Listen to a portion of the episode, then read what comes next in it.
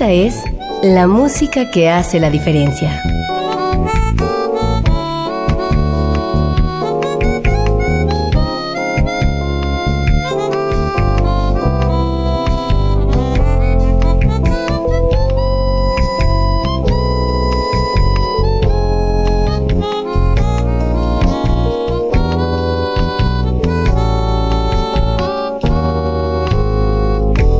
Las estrellas del pop y de la música brasileña. Sonidos originales del cine y del teatro.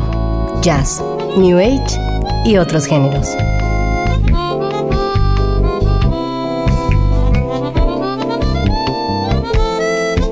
Una emisión de Radio UNAM con los comentarios de Germán Palomares Oviedo.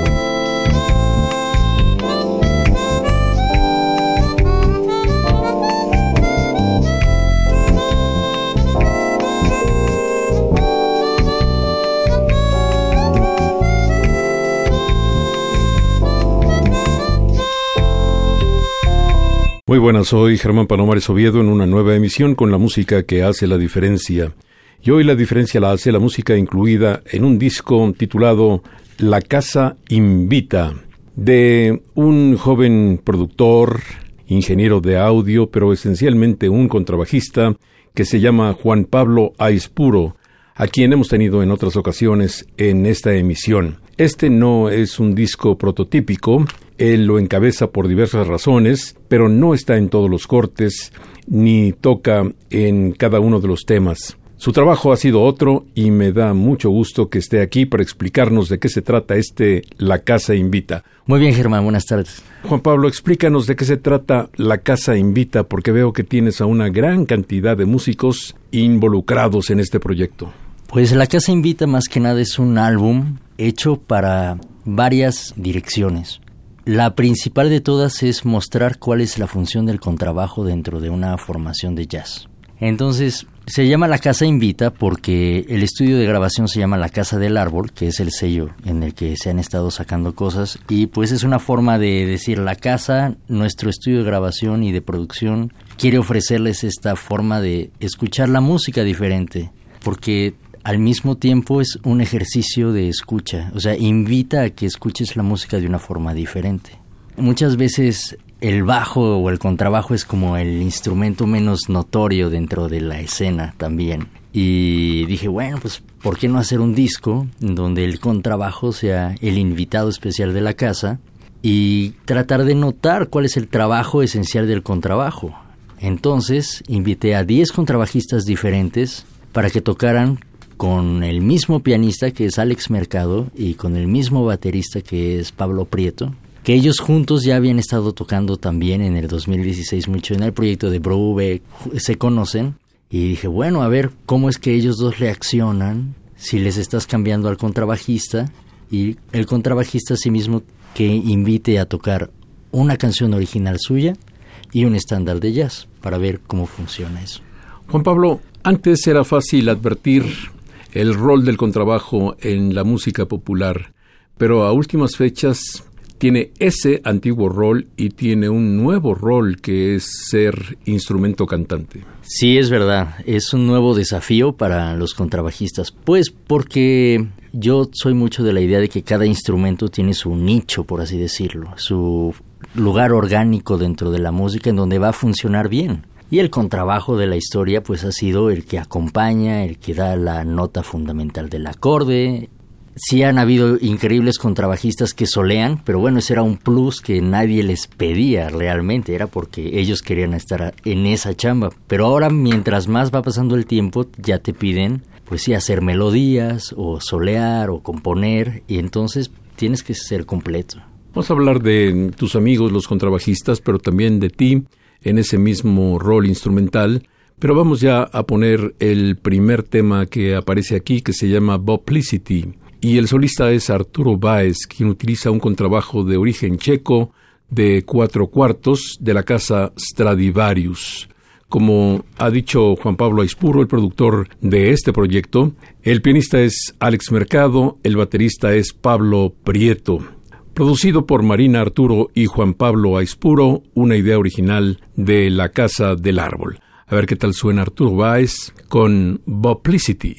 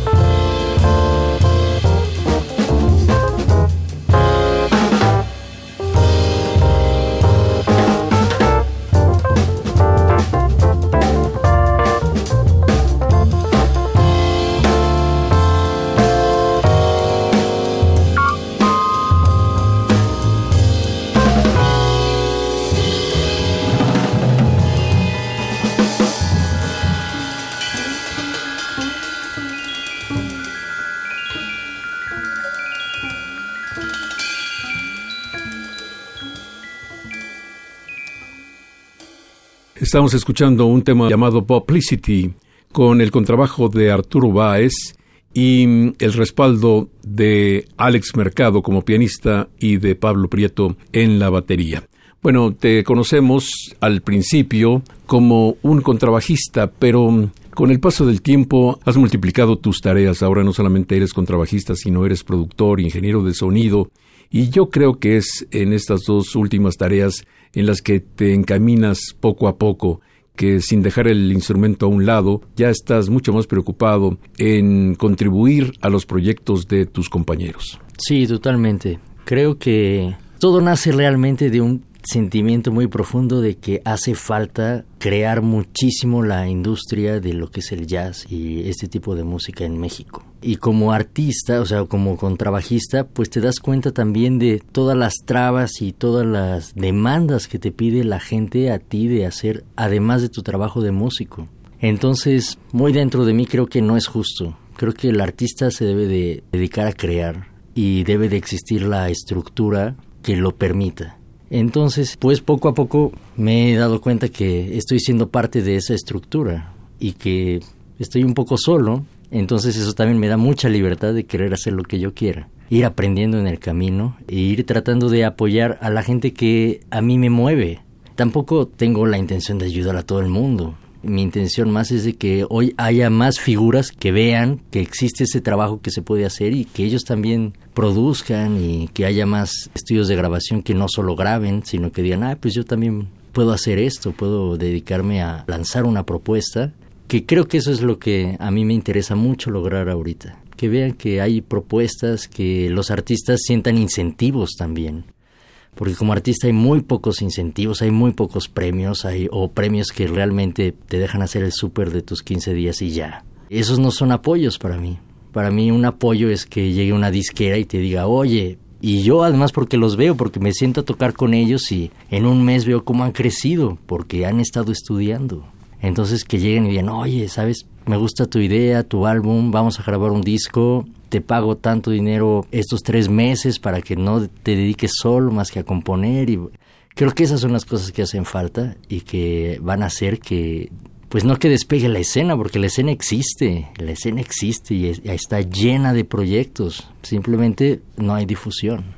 Exacto. El otro día me preguntaban qué diferencia qué distancia hay entre, por ejemplo, la agrupación de Arturo Sandoval con la de los músicos mexicanos. Y yo dije que no son comparables, porque mientras Arturo Sandoval, que además de ser un virtuoso, se presenta ante el público tres, cuatro veces por semana, los proyectos mexicanos se presentan ante el público tres o cuatro veces al año si bien les va. Y por otra parte, también me llama la atención que no estés de acuerdo en que los músicos transiten del trabajo creativo hacia otro trabajo que pues es el que realmente puede hacerles ser útiles en la escena musical. Y me refiero a que muchos han logrado ya ser sus propios gestores, han logrado ya ser sus propios publicistas, han logrado ya hacer muchos otros trabajos y no solamente lo estrictamente musical.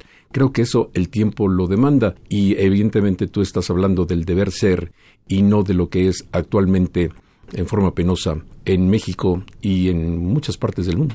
Es verdad y por ejemplo alguien a quien le admiro mucho eso es a Todd. Todd Closer. Todd Closer, sí, es increíble la, su manera de gestionarse. Y pues sí, porque la actualidad te orilla a hacer eso. Pero imagínate si no lo tuviera que hacer. Si ya de por sí es brillantísimo, pues tendría mucho más tiempo para estudiar y para proponer. Que de por sí propone ideas cada cinco minutos ese muchacho Todd Closer, guitarrista norteamericano que vive aquí en La Portales, en la Ciudad de México. Bueno, vamos a oír un poco más de música. Y ahora, ¿qué tal si ponemos a Marcos Milagres, contrabajista brasileño que toca un tema llamado Fall, Otoño? Esto es del disco La Casa Invita, que ha producido, que ha promovido nuestro invitado de hoy, Juan Pablo Aispuro.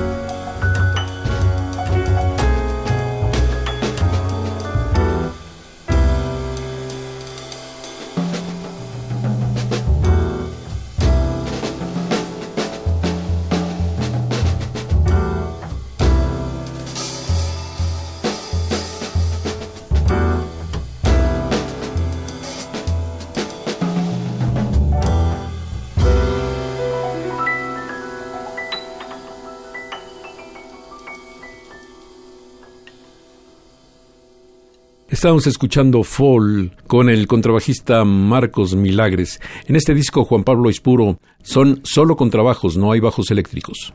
No, no hay bajos eléctricos. Son todos contrabajos y todos están grabados con el mismo micrófono para también tener ese cambio de carácter y de sonido de cada contrabajista.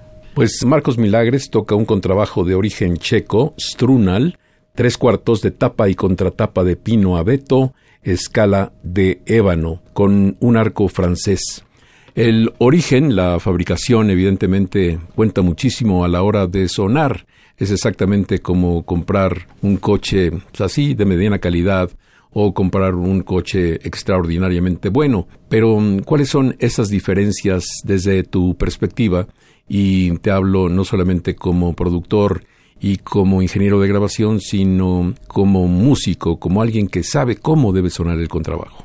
Pues sí son cosas en las que poco a poco, yo creo que a raíz de estarlos grabando tan detalladamente, me he dado cuenta de los cambios de sonido. Por ejemplo, si el diapasón es de palo de rosa, que es una madera menos dura que el ébano, por ejemplo, entonces la nota, el sustain es un poco diferente, aunque realmente el sonido está en los dedos de cada músico, porque, por ejemplo, Oscar Terán y yo estamos en este disco compartiendo el mismo contrabajo, pero si escuchan los tracks es como si estuviéramos tocando con trabajos diferentes. Entonces, el sonido realmente viene de adentro, de cómo uno lo piensa y lo transduce a través del instrumento. Pero lo que sí influye muchísimo es el tamaño de la caja del instrumento. La resonancia. La resonancia, exacto. Y también un poco qué tanto se lo pegan al cuerpo entonces tapan esa resonancia o se lo despegan y suena más el contrabajo. Entonces es tan variado el sonido que puedes sacarle a un solo contrabajo que más bien tienes que escuchar a la persona y decidir, aquí va el micro para él. En el jazz, cuando se habla de contrabajo, se habla de contrabajo pellizcado, pizzicato, pero mm, ahora con el track de Marcos Milagres nos damos cuenta de que también usan el arco. Y mm, en materia de arco, ¿qué nos dices? El arco para mí es algo súper bonito de utilizar. Yo estoy acostumbrado a la técnica francesa, porque hay dos técnicas de arco. La técnica francesa es muy parecida a, como agarran los arcos los violinistas, los violistas, los chelos. Y la otra técnica es la técnica alemana, en donde metes los dedos entre las cerdas y el palo del arco. He intentado intentar esa técnica porque creo que sí tiene mucha diferencia en el ataque. Paul Chambers usa técnica alemana y así, pero creo que es una forma de hacer cantar el instrumento increíble. Sí, sí, es muy bonito. Muy bien, tú has tenido práctica también en otros géneros que no sea estrictamente el jazz o la música popular? Pues en la música clásica. Desde chiquito estudié el cello y empecé a tocar en orquestas de cámara y sinfónicas. Entonces, toda mi formación en sí fue clásica. La actitud frente al instrumento en esos dos géneros, jazz y música clásica, es radicalmente diferente. Sí, hasta me causó una crisis cuando me puse a estudiar jazz porque en cierta forma me di cuenta que sabía muy bien interpretar, pero no sabía crear mi propia música. Pero creo que si logras hacer como una combinación de las dos actitudes, como dices, es una muy buena bomba. bueno, eh, les estaba hablando de que este es un disco que se llama La Casa Invita, pero en realidad son dos discos. Uno en el que se presentan standards, es decir, música que se ha quedado vigente por calidad, por eh, que ha sido interpretada innumerables veces, pero también ofrece otro disco en el que solo se presentan originales. Y es tu turno, Juan Pablo Aispuro. ¿Qué original presentas en este disco? Presento el tema Invisibles. Invisibles es un tema que viene en mi disco solista también de Kelonia y bueno, espero les guste. Aquí está Juan Pablo Aispuro, nuestro invitado de hoy, con Alex Mercado en el piano y Pablo Prieto en la batería.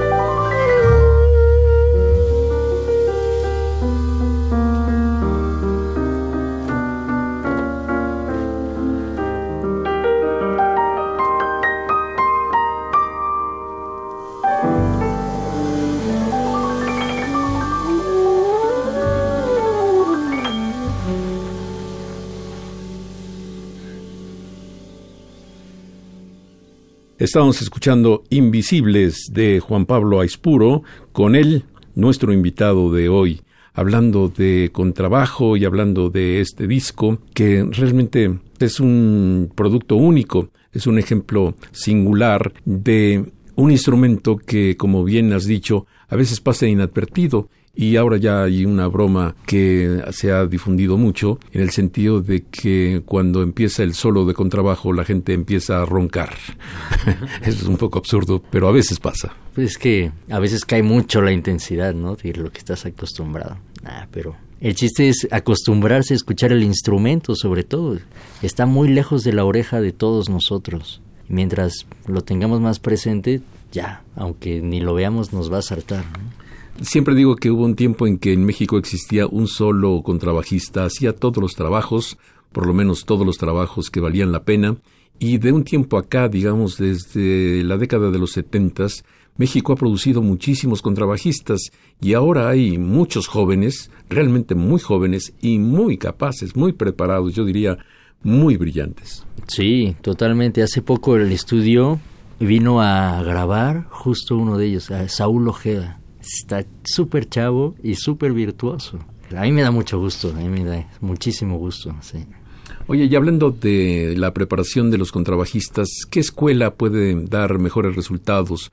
¿O cómo es que un contrabajista llega a un punto más allá de su talento natural, más allá de su dedicación, a ser un instrumentista que llame la atención?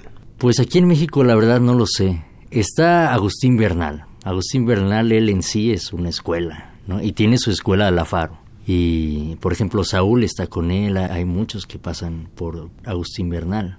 Pero yo creo que la escena y todo el concepto de ser músico de jazz aquí en México es tan guerrero que realmente la escuela es estar toque y toque y toque con todos y preguntando. Y sobre todo eso, yo creo que preguntar a mí lo que me ha gustado mucho es preguntarle a los que estoy acompañando cómo les gusta que los acompañe o si se sienten cómodos o no. Porque creo que además de lo que tú tienes que ofrecer, pues al final tienes que hacer música con todos y te tienes que saber acoplar a, y a alguien profesional no es alguien que toca siempre como él, ¿no? sino que sabe ofrecerle a la música lo que es necesario en ese momento. Entonces, mientras uno más pregunta, pues más puede ir aprendiendo, creo. La curiosidad y la constancia, esa es la escuela. ¿Cuántos contrabajos tienes tú? Uno nada más. Este que mm, dice aquí es un contrabajo de origen chino, construido en el 2003 contillas y fondo de maple laminado, tapa de abeto, brazo de maple del Himalaya y diapasón de ébano de la India con maquinaria alemana. Suena muy bien, a pesar del origen chino. Y yo digo, a pesar del origen chino, porque mm, estuve en eh, Beijing hace relativamente poco y mm, así al cruzar una calle de repente apareció una cantidad de tiendas de instrumentos musicales puestos ahí en la calle como si se tratara de chácharas, como si se tratara de cualquier cosa, es decir, un barrio, calles dedicadas solamente a vender instrumentos musicales. Eso es increíble. Esas calles son mis favoritas. Sí. Bueno, pues ¿cómo te surgió la idea de hacer un disco así, que no solamente implica interés por el contrabajo, sino implica también una erogación bastante grande porque este disco está súper bien presentado y además no es solo uno, sino es doble. Pues creo que nace en ese momento en el que yo quería ver, realmente decidir hacia dónde quería ir, hacia la producción, hacia solo la grabación, hacia mi propia música. Entonces a mí me gusta ponerme retos y este fue un reto que me puse. Creo que era un buen reto, organizar a mucha persona, eh, organizar hasta los pagos para todos, porque hasta en eso tiene que estar bien hecho, ¿no? Quería que si alguien preguntara a alguien, ay, ¿cómo hicieron eso? Y te pagaron, ah, pues sí saber qué se necesitaba para producir un disco, saber que si no soy incluyente, pues es más difícil que nos vaya bien a todos también. Todos los contrabajistas que están participando en este par de discos son amigos míos y amigos queridos. Sin embargo, no los he visto promover esta producción. Te he visto a ti hacerlo, pero no a ellos. ¿Por qué? Pues no lo sé. Yo creo que todos tienen sus proyectos, todos tienen que estar haciendo todo por sus proyectos, entonces pues están enfocados en lo suyo y no los culpo tampoco. Fue un buen ejercicio. Yo sí le sigo haciendo promoción. Me gustaría que hubiera más promoción. Pero bueno, creo que hay que seguir adelante. Y ahí está. Lo bueno es que, que voltea a buscar el disco, pues ahí está. Estábamos hablando de jóvenes contrabajistas y también estábamos hablando de que ahora los músicos pues tienen que emprender otras tareas más allá de lo estrictamente musical. Y es el caso de Benjamín García. Benjamín García es un muchacho ensimismado, no platica mucho, a veces bromea y bromea muy bien, pero en realidad es callado y mm, no hace demasiada ostentación de sus capacidades, capacidades musicales y también es un excelente, yo diría, un importantísimo diseñador gráfico. Sí, totalmente. Hay varias portadas que han salido de la casa, del árbol, que las portadas las diseñó Benjamín. Pues vamos a escucharlo a él con un tradicional que se llama How Deep is the Ocean, con un contrabajo que es de origen alemán, fabricado alrededor de 1930 con arco francés. Música del disco La Casa Invita, producido, grabado, promovido por nuestro invitado de hoy, Juan Pablo Aispuro.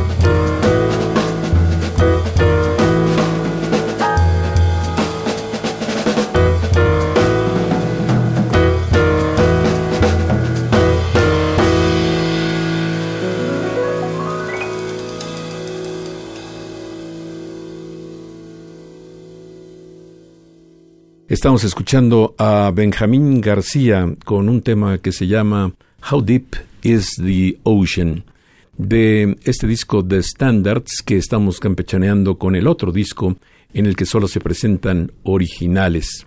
Bueno, para un contrabajista es muy importante sentirse respaldado, al igual que pues ofrecer el respaldo que el resto de la sección rítmica requiere. ¿Por qué elegiste a músicos como Alex Mercado y a Pablo Prieto como el resto de la sección rítmica? Bueno, creo que iba a ser un disco en donde el contrabajista, que es fundamental en la sección, iba a estar cambie y cambie. Y lo grabamos en dos días. Entonces, Alex y Pablo, ahora sí que cada dos horas y media o tres horas, estaban cambiando de música, cambiando de contrabajista y adaptándose y grabando. Entonces, pues tienen que ser músicos de super talla que lean bien, que sean profesionales y wow, a mí los dos me impresionaron en su forma de trabajar, en su forma de tratar los temas, en su forma de, de todo. Quedé impresionado de ambos. ¿Qué fue lo que más te llamó la atención? Como que a ambos los había escuchado en sus proyectos. A Pablo con Dave Brubeck, que es un estilo muy marcado. A Alex con su música, que también pues es su música.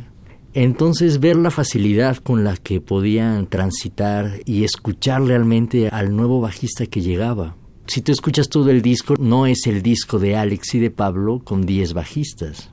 realmente ellos dos cambian con cada bajista. Eso es lo que más me sorprendió. Esa capacidad de conexión con la otra persona y de quitarte tu ego para hacer que sea el otro el que luzca. ¿Y cómo hiciste la selección de contrabajos? Porque Aquí eh, hay muchísimos que han destacado, pero han faltado también otros que destacan por igual.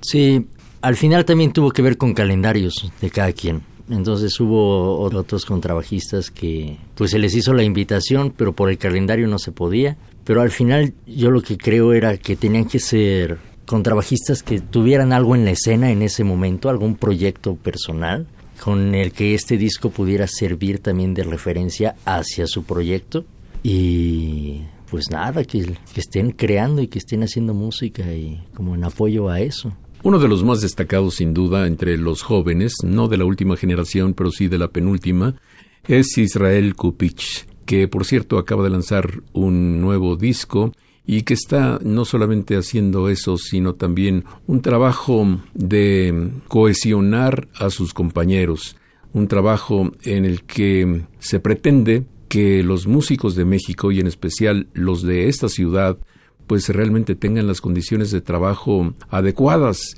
que no vayan a tocar gratis, que exijan eh, sus derechos como artistas, etcétera, etcétera. Eso es muy plausible. Un instrumentista que está también pendiente de sus pares, de sus compañeros, porque solía ser antaño que un músico era el principal enemigo de otro músico. Sí, qué bueno que ya no es así. Qué bueno que ahorita sí vivimos en una escena en la que todos nos estamos apoyando de la forma en la que podemos. Justo acaban de abrir otra los discos Carnitas, o sea, todo eso son pues formas de tratar de reunirnos y apoyarnos y qué bueno que ahora es así. Claro que sí. Bueno, Israel Kupich hizo un tema llamado Centro Norte, que por cierto escuchamos recientemente con Cristian Mendoza, y mm, Israel Kupich ofrece en esta grabación el sonido de su contrabajo de origen ruso de cuatro cuartos con tapas de arce, fabricado alrededor de 1950. Así que aquí está Israel Kupich, un tema original de él que se llama Centro Norte.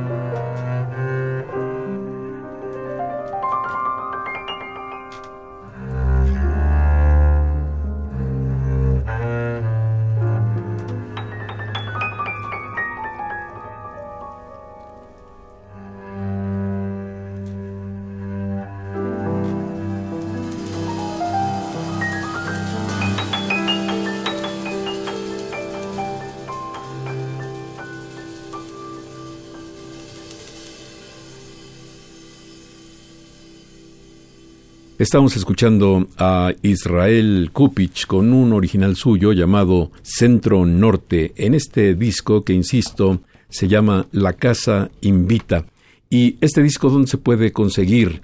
Creo que ya tienes un número sustancial de producciones y ahora se estila que cada uno de los músicos promueva su propia grabación, pero debe existir algún lugar, como las antiguas tiendas de discos, en las que uno pueda ver la producción y uno puede entusiasmarse por las cosas nuevas que van apareciendo. Pues lo he distribuido en algunos lugares en donde se toca mucho el jazz, como el convite, como las musas de Papás y Varita. Eh, ahí todavía hay ejemplares. Lo estoy todavía subiendo a la red porque como hay muchos estándares, la onda de los derechos también pues todo se tiene que hacer bien. Entonces estoy esperando a que me den eso, lo de los derechos de los temas. Y ya teniendo eso, pues va a poder estar disponible en cualquier plataforma digital, como todo lo que se ha estado grabando en el estudio. Háblanos de mm, los discos que más satisfecho te tengan en cuanto a producción, en cuanto a grabación en tu estudio. Pues sinceramente todos me tienen cada vez un grado más satisfecho. sí. La verdad es que cada uno es una enseñanza no ha habido ninguno que me haya quedado decepcionado. Sé que todos están hechos con lo que hay en ese momento al máximo. Entonces, la verdad es que todos me han dejado muy satisfecho. Lo último que ha salido del... Pues es que te puedo decir, no, lo último, porque yo creo que ojalá siempre sea lo último, ¿no? Pues hay movimiento musical, específicamente jazzístico, prácticamente en todo el país. Por ejemplo, conocí a Alonso López en Jalapa. Pero bueno, Alonso ya tiene un nivel tal que tenía que buscar otros derroteros, vivir en una ciudad con un poco de mayor actividad. Y lo tenemos ya en la Ciudad de México desde hace quizás un par de años, quizás un poco más. Alonso López es realmente uno de esos jóvenes brillantes que hay que seguir y está incluido en este disco La Casa Invita. Alonso López toca un contrabajo de origen checo, de cuatro cuartos construido en 2013 con arco francés. Tiene que ver la estatura del cuerpo en relación al rendimiento musical en el contrabajo, Juan Pablo, porque tanto Israel Kupich como Alonso López pues son realmente bajitos de estatura, mientras que en el ejemplo de Benjamín García es todo lo contrario. Pues yo creo que sí. Igual Ron Carter es gigante, ¿no? Yo creo que pues la anatomía te da extensiones y posibilidades diferentes. El chiste es masterizarse uno mismo y que no sea eso un algo que te cree dificultad, pero no lo sé, yo creo que sí. Tienes más cosas disponibles y tienes una mano más grandota. Pues muy bien, aquí está conversando con su imaginación, con un saxofonista muy jovencito que también conocí en Jalapa, y que ahora está estudiando fuera de México, que se llama Santiago von Sternenfels.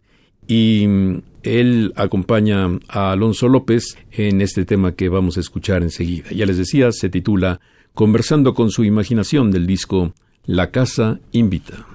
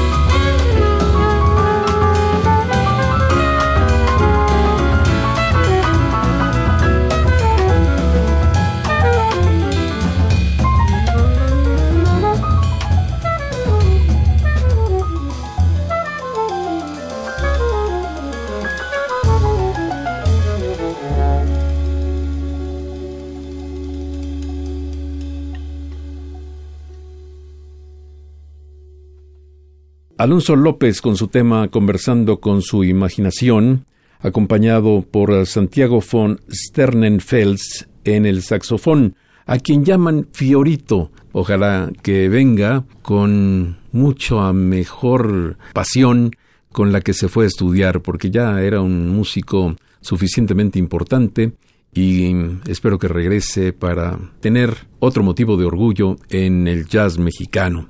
¿Cómo hacer para que este tipo de música se vuelva más popular? Porque de repente hay fenómenos como el Eurojazz que convoca a miles y miles de personas no sé qué tan aficionadas al jazz en realidad, y también hay eventos de primerísima categoría que apenas si tienen unos cuantos espectadores.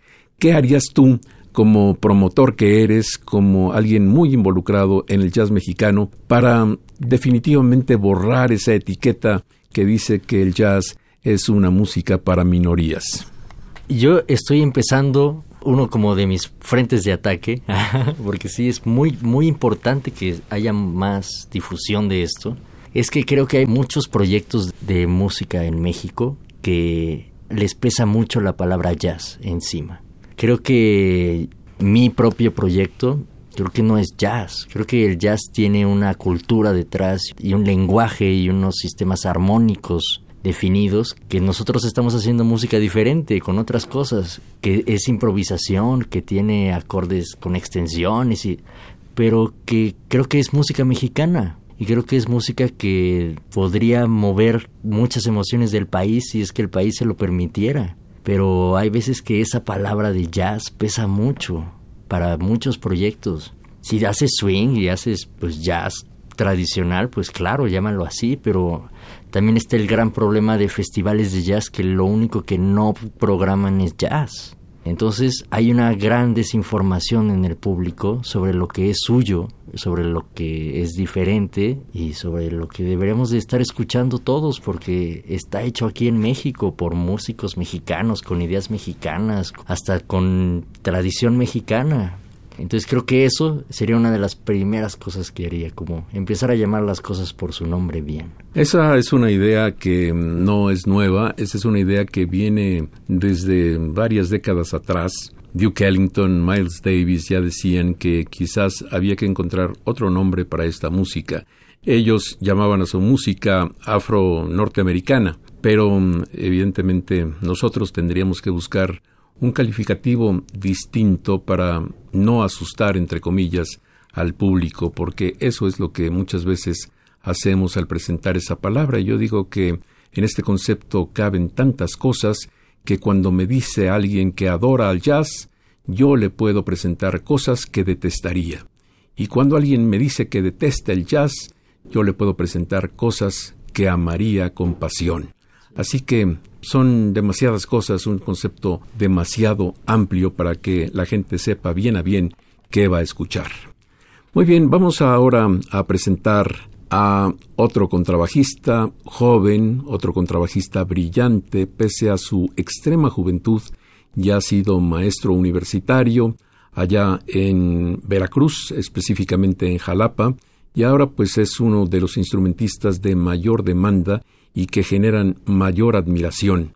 Él es Emiliano Coronel, un tipazo que utiliza contrabajo de origen mexicano, hecho por David Estrada en la región de Coatepec, Veracruz, construido en el 2006, madera mexicana y tapa de abeto italiano. Qué bárbaro, pues hasta en eso nos da ejemplo Emiliano Coronel. Sí que bueno tocar un contrabajo Stradivarius, un contrabajo checo, donde se hacen muy buenos instrumentos, etc. Pero si deseamos apoyar a los músicos mexicanos, pues también hay que apoyar a todos los que trabajan en este país, sea cual sea su actividad. Aquí está Emiliano Coronel con este tema que se llama The Nearness of You, traducido como Tu cercanía.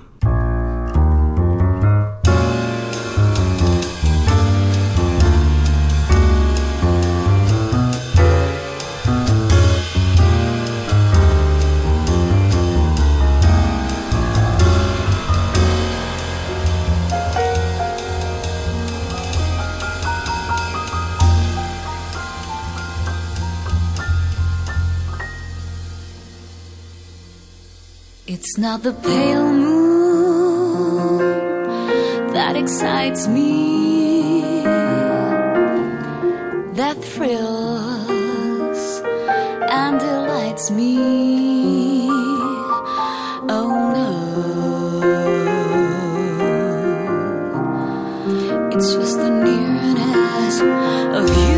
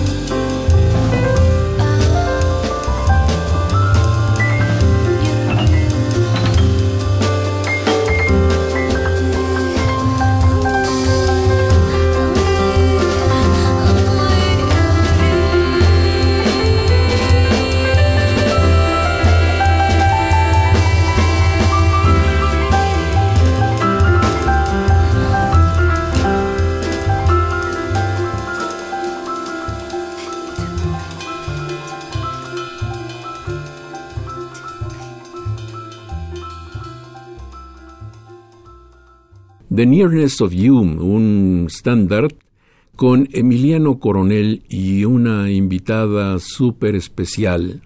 No solamente es bella físicamente, que sería lo de menos, sino es bella por su manera de ser, pero es una gran artista. Yo creo que, sin tratar de entrar mucho en comparaciones, puede ser la mejor de su generación. Es una de las jóvenes que realmente está haciendo lo que quiere hacer y lo hace muy bien. Dana Garay. Exactamente.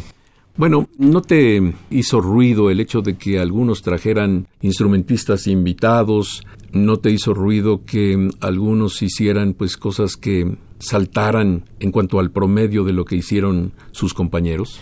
No, de hecho la invitación era que si querían traer a alguien lo podían traer, como máximo cuarteto. Entonces, más bien se me hizo raro que muchos no quisieran traer a nadie más. Como instrumentista, como contrabajista, ¿qué reto es mayor, el de tocar en una dotación grande o el de tocar en una dotación pequeña como trío? Creo que pequeño, mientras menos músicos es más difícil.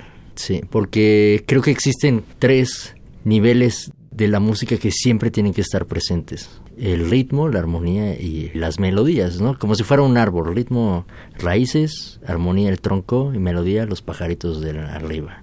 Mientras menos, tú solito tienes que completar todo el árbol. Ese es el chiste. Mientras son más, pues entre todos. Pero mientras se reduce, tienes que lograr la imagen completa de todo un árbol. Ya mencionabas hace un momento a Agustín Bernal como maestro de contrabajistas. Vaya que lo es, vaya que sus resultados son espectaculares, vaya que vale la pena acercarse a la Faro Jazz Institute. Pero hay otro contrabajista en México que realmente es sorprendente porque si bien Agustín Bernal se dedica íntegramente al jazz, este otro se dedica íntegramente a todos los géneros. Es decir, no le dice no a nada y está por el rumbo de la música comercial, está por el rumbo del pop, del rock, por supuesto del jazz, y en todos hace un papel estupendo. Desde luego que me estoy refiriendo a Aaron Cruz. Sí, Aaron Cruz es un tipazo en el que los dos temas que grabó en este disco son unas joyas. Para mí son los favoritos y además porque el original es algo muy raro porque Aaron Cruz no compone. No sé si sea su primera composición o algo así, pero Aaron no compone. Y el tema original, que ojalá lo puedan escuchar, es él tocando tres bajos. Ahí no toca ni con Alex ni con Pablo. Él decidió acompañarse él solito y está muy muy bonito también lo que logró. Sabes que mm, fuera del micrófono me habías dicho que mm, tu tema favorito dentro del disco de standards es The Peacocks. Pero bueno, con esta presentación que acabas de hacer de la composición de Aaron Cruz titulada Árbol, pues se me hace que vamos a cambiar, ¿no? El que quieras, Germán, los dos están increíbles. sí. Aquí está Aaron Cruz con su propio tema Árbol. Y Aaron Cruz utiliza un contrabajo tres cuartos KI C1 de origen norteamericano de la región de Chicago, construido en 1946 con arco alemán. En el tema Árbol suenan un bajo acústico tenor, un contrabajo key construido en 1946 y un bajo sin trastes Warwick Thumb Bass de cinco cuerdas construido en 1989. Escuchemos esto que aún sin haber sonado, pues ya nos llama mucho la atención. Es Árbol con Aaron Cruz.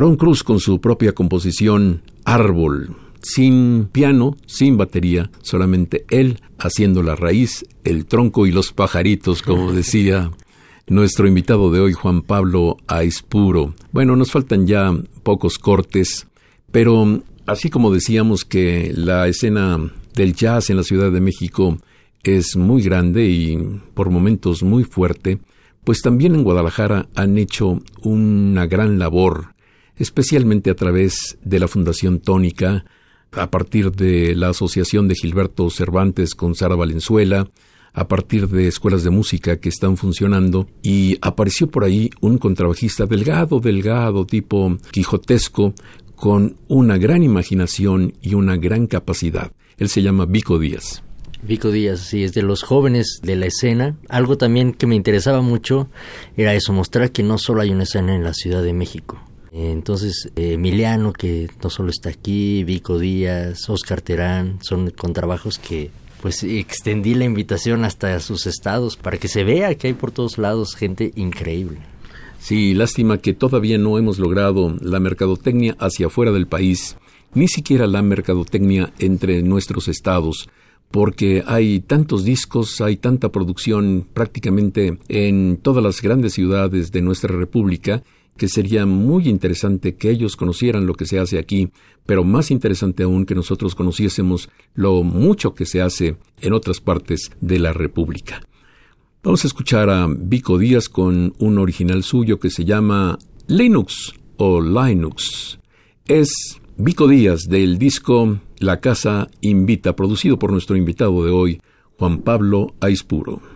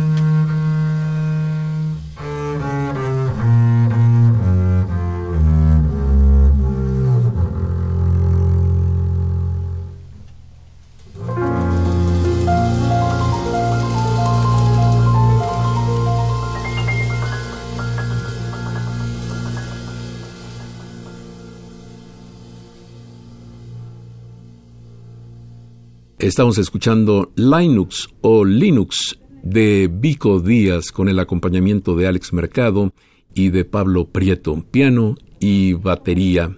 Bueno, creo que no te gustan mucho las entrevistas, o por lo menos no te gustan mucho las entrevistas conmigo, porque ¿cómo nos tardamos en hacer esta cita para ventilar este disco que bien vale la pena, Juan Pablo? No, hombre, Germán, me encanta. Me encanta venir contigo siempre. Es verdad que nos tardamos mucho, pero bueno, aquí estamos, aquí está. Bueno, pues te quiero agradecer mucho que hayas venido, como te agradeceré que nos mantengas al tanto de todo lo que hagas, porque ya se ve que tienes un gusto muy especial. Y en esta época en la que todo el mundo parece renunciar, pues no solamente no renuncias, sino estás con toda tu vitalidad haciendo producciones, grabando y alentando a tus compañeros.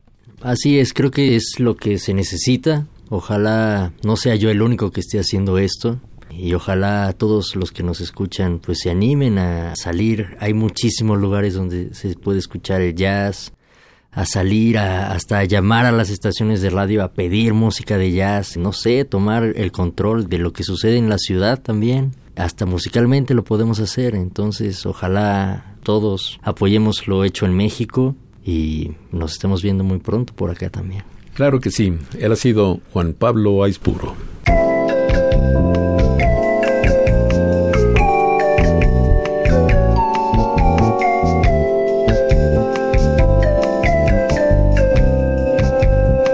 Las estrellas del pop y de la música brasileña. Sonidos originales del cine y del teatro. Jazz, New Age y otros géneros.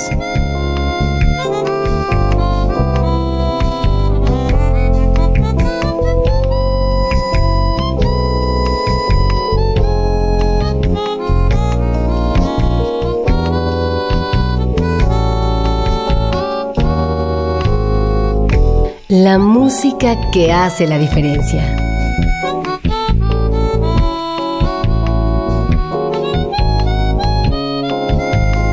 Una emisión de Radio UNAM con los comentarios de Germán Palomares Oviedo. Con la realización técnica de Francisco Mejía. Sugerencias y comentarios en gpalomar.servidor.unam.mx. También en Twitter y en Facebook. A través de la web, escúchenos en radiounam.unam.mx. Alternativa AM.